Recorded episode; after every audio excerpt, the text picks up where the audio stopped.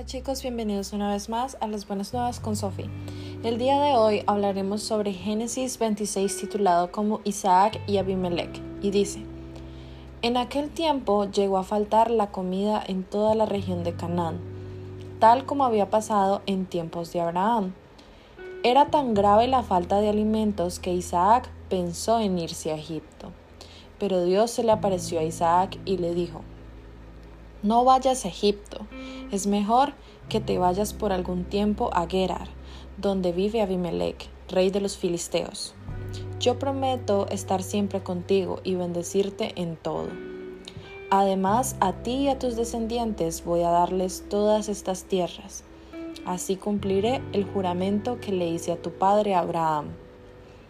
Voy a hacer que tus descendientes sean tan numerosos como las estrellas del cielo porque por medio de ellos bendeciré a todas las naciones de la tierra, porque Abraham me obedeció y cumplió con todo lo que le ordené.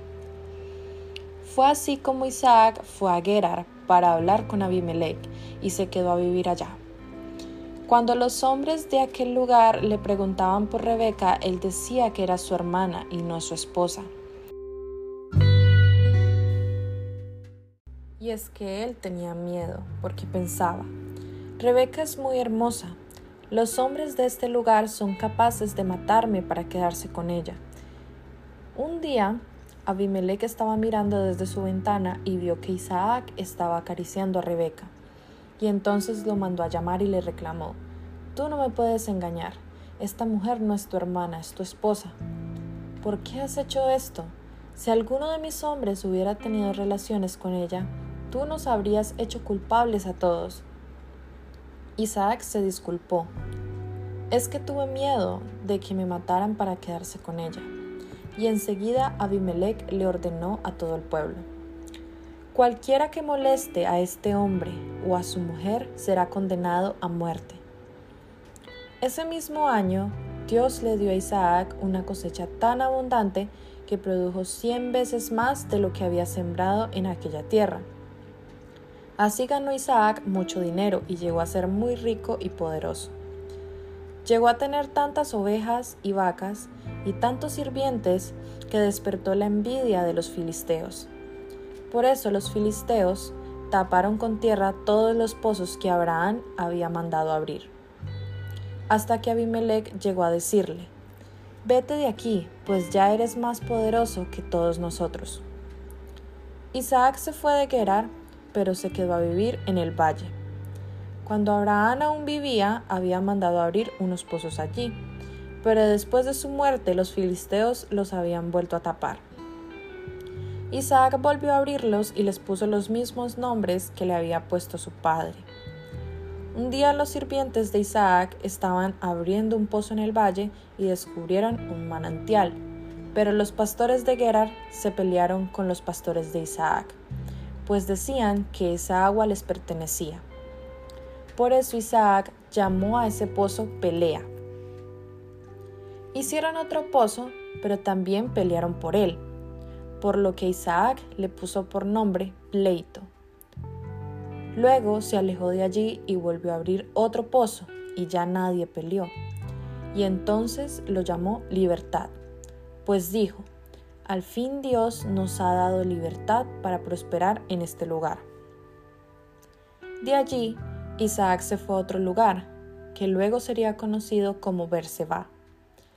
Esa misma noche, Dios se le apareció y le dijo, Yo soy el Dios de tu padre Abraham, y por él te voy a bendecir y aumentar el número de tus descendientes. No tengas miedo, pues yo te ayudaré en todo. Isaac entonces hizo allí un altar para adorar a Dios. Y en ese mismo lugar plantó su tienda de campaña y sus sirvientes abrieron otro pozo. Cuando Abimelech lo supo, salió de Gerar para hablar con Isaac. Lo acompañaban Ausat, que era el consejero personal, y Ficol, jefe de su ejército. Y Isaac les preguntó, ¿Para qué vienen a verme si me han tratado tan mal y hasta me echaron de su país? Y ellos le contestaron, ya hemos visto que Dios está de tu parte, por eso queremos hacer un trato contigo, y lo vamos a hacer, pero bajo un juramento.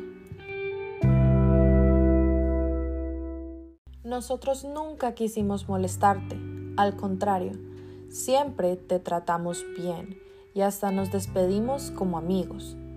Ahora tú comprométete a no hacernos ningún daño, ya que Dios te ha bendecido tanto. Y entonces Isaac les ofreció un banquete y ellos comieron y bebieron. A la mañana siguiente se levantaron muy temprano, y tanto Isaac como Abimelech juraron no hacerse ningún daño. Luego Isaac despidió a sus visitantes y ellos marcharon en paz. Ese mismo día vinieron los sirvientes de Isaac y le dijeron que habían encontrado agua en el pozo que estaban abriendo. A ese pozo Isaac le puso por nombre juramento, y hasta el día de hoy la ciudad donde está el pozo se llama Berseba, que significa pozo del juramento. Ahora para entrar un poco más en el tema, quiero hablar de dos cosas. La primera, el hecho de que Isaac mintiera acerca de Rebeca nos enseña que no solo podemos estar atados por maldiciones generacionales, sino que lo que ocurre con mayor frecuencia es que los pecados de los padres se encuentran en los hijos gracias a que esos pecados de la carne fueron llevados a cabo en el mismo ambiente en donde estaban los niños. Lo segundo y lo último a lo que quiero hacerle énfasis hoy es que Dios utilizó los conflictos para llevar a Isaac de regreso a Berseba, donde Abraham había estado antes. Y quiero hacerles una pregunta. ¿Qué ha estado usando Dios para llevarte a donde Él quiere que tú estés?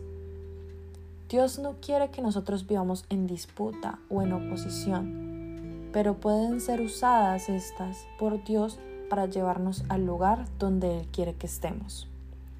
Y hasta aquí hemos llegado el día de hoy. Espero que hayan aprendido algo nuevo y quiero que el Señor les continúe bendiciendo. Bye bye.